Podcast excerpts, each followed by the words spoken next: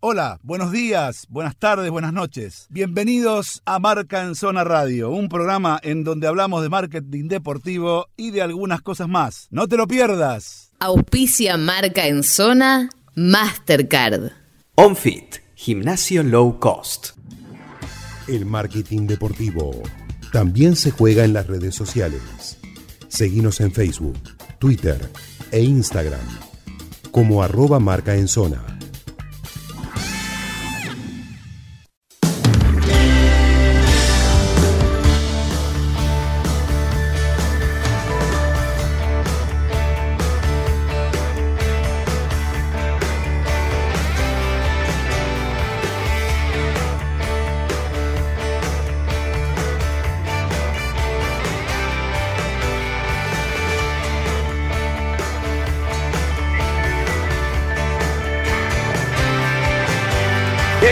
En Marca en Zona Radio acá por la 94.7 y en este caso, nada, tenemos la, posibilidad de conversar, eh, bueno, con alguien que eh, nos parece y tenemos la información clara que tiene muchísimo que ver con eh, este proceso y este sistema de, denominado, denominado VAR, que, bueno, está trayendo o nos está trayendo en algunos casos certezas y en otros eh, dudas respecto de lo que tiene que ver con, con, el asunto de, de, lo, de, lo, que pasa en el fútbol.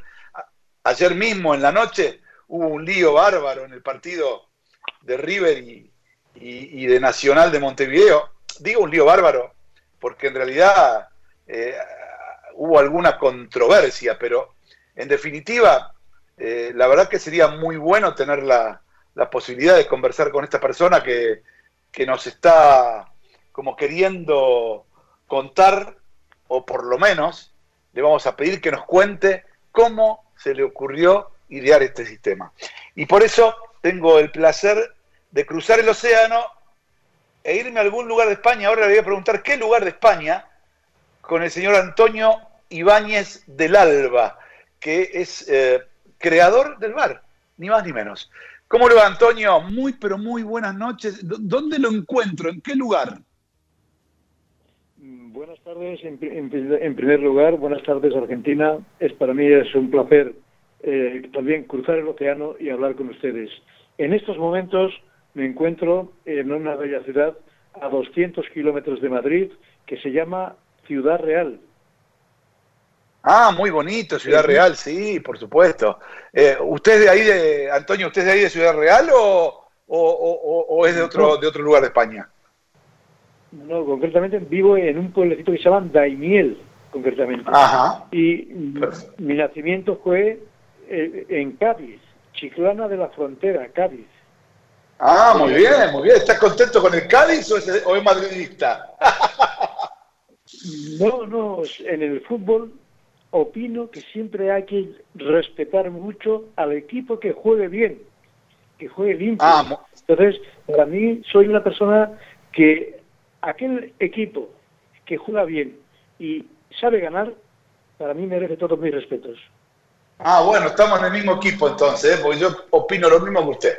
Yo puedo ser de cualquier equipo que juegue bien, la verdad. Totalmente, estamos de acuerdo. Bueno, Antonio, a ver, este, eh, el otro día hablábamos con un colega suyo este, respecto de que, fue el que, eh, sí, eh, que fue el que nos dio, nos dio su, su, número y, el, que, el que nos dijo, bueno, que están tratando de ser reconocidos y de que eh, el, tema que tiene que ver con, con el bar y el nombre del bar, en este caso me refiero a Miguel Ángel Galán, nos contaba que, bueno, habló con usted, y le dijo, bueno, vamos a ver si podemos legalizar esto y, realmente ponerle nombre y apellido a esta creación que es el bar.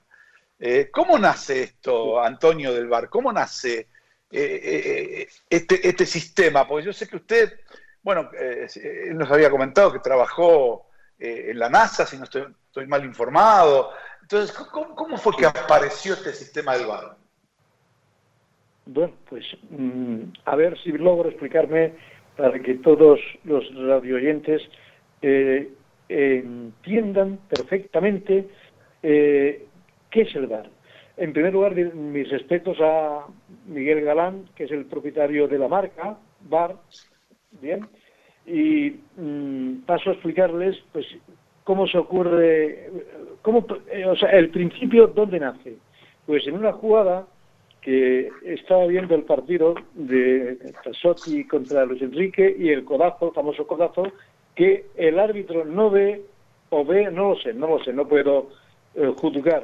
Lo que sí es cierto, que en este momento es cierto que he trabajado en la NASA, concretamente en Los Ángeles, Pasadena, donde estaba pues trabajando en, temas de eh, satélites, ¿no?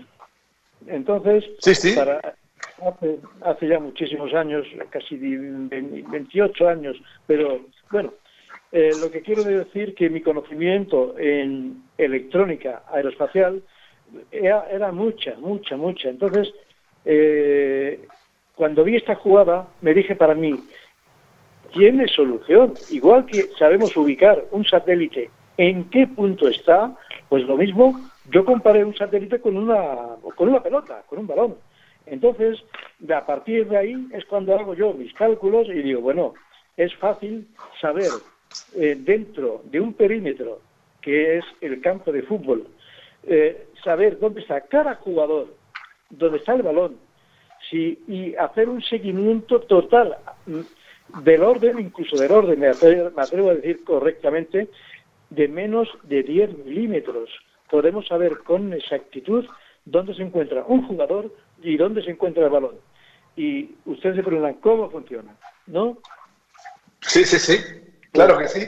¿Cómo funciona? El, funcionamiento, el funcionamiento es muy sencillo. Yo siempre he mantenido que el VAR, el VAR, quienes lo hacen ahora, ha sido una mala copia. Lo han copiado muy mal, muy mal, muy mal.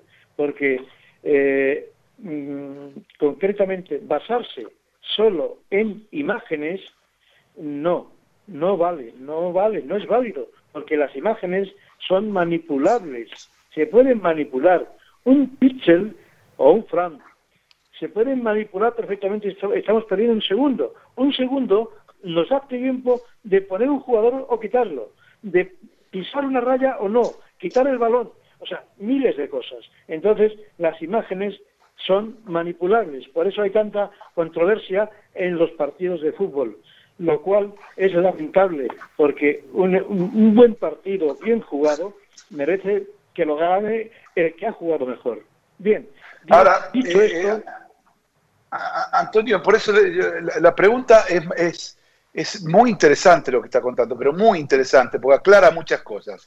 Es decir, en su concepto, digamos, en el concepto que usted creó para detectar eh, ciertas anomalías en el juego, como por ejemplo esto que pasó que Leonardo le rompió la nariz a Luis Enrique en el medio de la cancha, ni el juez de línea, ni el árbitro de ese partido del Mundial 94 vieron esa jugada. Mi pregunta es, eh, eh, ¿cómo, ¿cómo estaría instrumentado, además de cámaras, en este tema? Muy bien. En 1995 se registra y patenta lo que voy a comentar ahora mismo. Concretamente, todo el perímetro todo el perímetro pintado con las líneas blancas como las líneas interiores mm, contiene una pintura luminiscente más unas frecuencias. Bien, ¿qué es lo que hace esta pintura luminiscente? Que nos va a indicar y en el interior del balón, en el interior del balón lleva un microchip. Bien, ¿qué es lo que ocurre con todo esto? Todos los jugadores, como la pelota, que entren ya en el perímetro del campo, gracias a, esta pintura y unos gonios o unos goniómetros que lleva incorporado en las líneas, resulta que lo que estamos haciendo es haciendo una triangulación exacta de cada posición del balón, de los jugadores, de todo el movimiento que se produce en el campo, en el partido, vamos a tener concretamente todos los movimientos de precisamente del balón y de los jugadores. Los jugadores incorporan tanto en la equipación, en la ropa, como en sus zapatillas, otro chip que el, árbitro dispone de un dispositivo pequeñito como si fuera un teléfono móvil que nada más mirar sabe dónde está la pelota, qué jugador lleva la pelota, el número del jugador, si es el número 4, el número 6, el número 9, lo sabrá perfectamente. Bien, sabiendo el árbitro la ubicación de cada jugador, dónde se encuentra y la pelota, pues ya tenemos controlado el 100%. Unido, unido todo el sistema que he mencionado a las cámaras, que yo aconsejo que las cámaras sigan existiendo para cubrir los 360 grados del campo de fútbol. Muy bien. Claro, lo que, pasa, lo que pasa también en los bancos de suplentes, por ejemplo, que muchas veces por ahí, al, no estar en el perímetro, por ahí el banco de suplentes, las cámaras pueden tomar alguna anomalía, algún mal comportamiento, alguna falta de respeto al árbitro, al cuarto árbitro. Bien, allí eh, yo mm, concretamente he marcado todo el perímetro, pero igual que marcamos el perímetro, lo único que tenemos que hacer es lanzar mm, varias líneas hacia donde están el banquillo de jugadores de suplentes y lo tenemos controlado de la misma forma, todo igual. Bien, dicho esto, el balón, si sale y, cruza una línea de juego o sale del perímetro del campo, rápidamente la línea por el punto donde ha salido se va a iluminar de un color. Si estamos por el centro del campo, se iluminará en colores azules. A medida que nos acercamos a la portería se va a ir iluminando en color naranja a rojo, según la proximidad de peligro con la portería. Bien, aquí tenemos que no solamente el árbitro va a ver si ha habido una falta, ha habido una, una penalización, sino que todos los espectadores, todas las personas que están viendo el encuentro de fútbol, ese partido, mm, saben perfectamente que esa línea se ha iluminado porque ha habido o, un jugador eh, ha salido hacia afuera o la pelota eh, ha salido. O sea, que va, sabremos a través de los colores y un sonido acústico para que las personas invidentes también puedan ver ese partido, seguirlo por lo menos, saber dónde está el balón y dónde están los jugadores. Una vez. Ahora, una, una, pregunta. Este, este proceso, así como eh, tecnológico, eh, como usted lo cuenta, acá parece que es al revés. Acá lo que parece es que eh, el VAR son solamente las cámaras y este proceso tecnológico que usted nos cuenta no, es, no se estaría aplicando. ¿Cuál es la razón que no se está aplicando?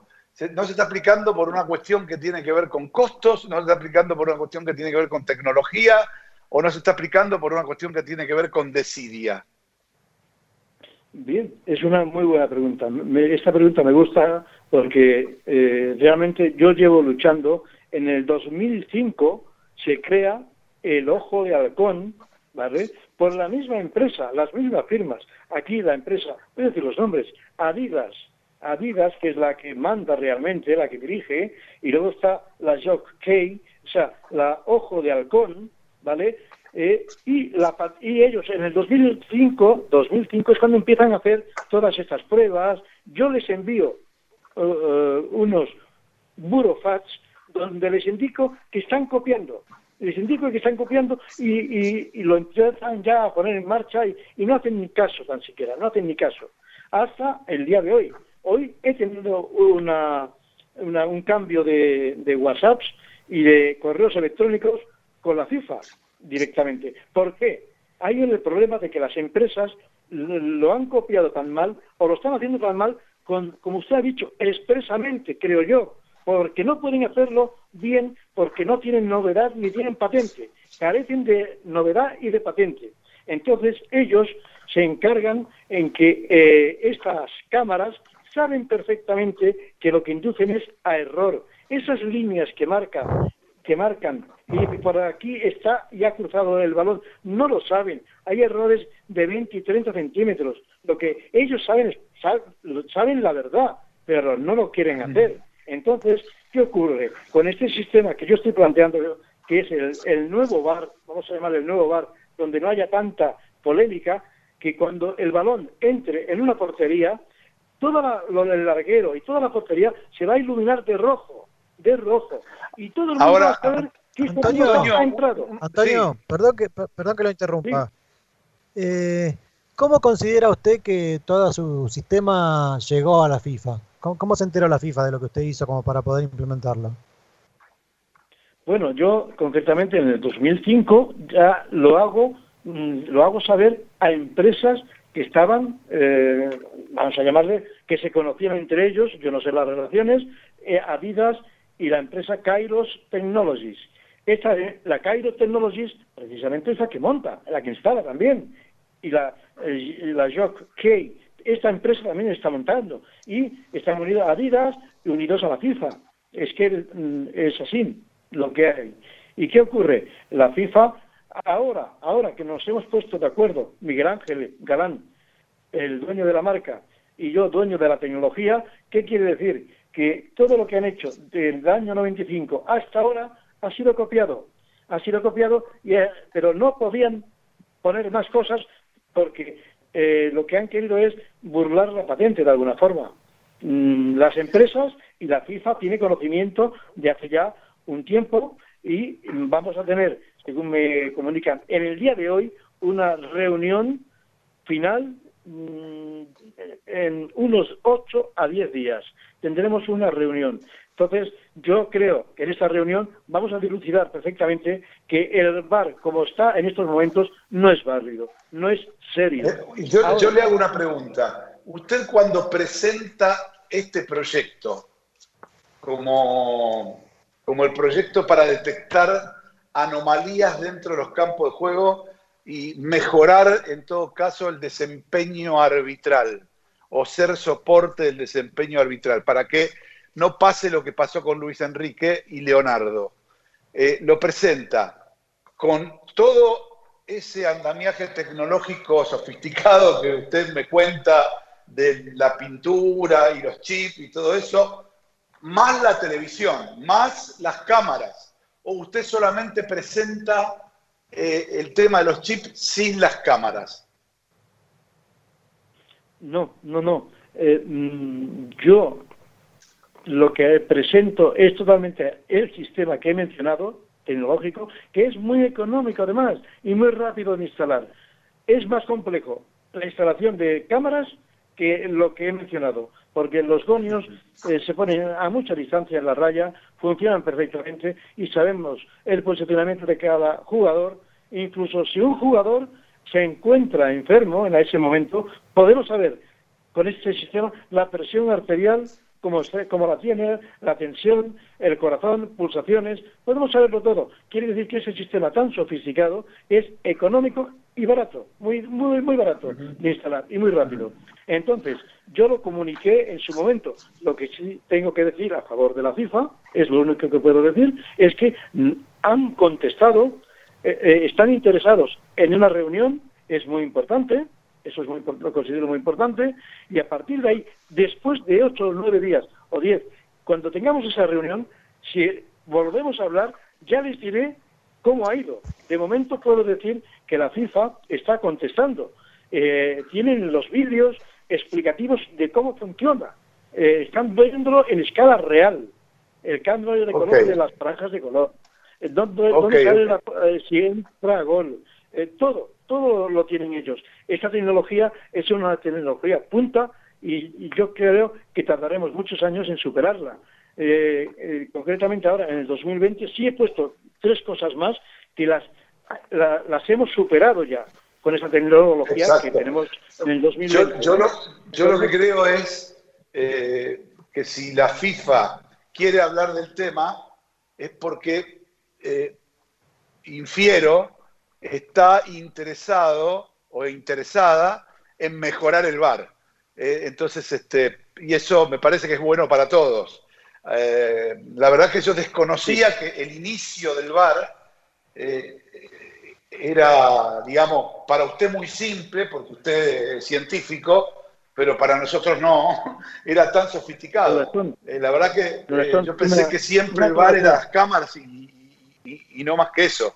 Pero la verdad que eh, viéndolo de esta manera, y reitero, si la FIFA se interesa en dialogar de este tema, es porque evidentemente, por alguna razón, la FIFA se quiere sentar a dialogar. Si, como se dice en, en su país, en España, eh, digamos, eh, fueran chapuceros o algo por el estilo, este, seguramente la FIFA no se va a poner a hablar con ustedes bajo ningún punto de vista. Así que nada, lo que sí le voy a pedir a Antonio es que seguramente ya tenemos su, su número, nosotros somos muy inquietos e interesados por estas cosas.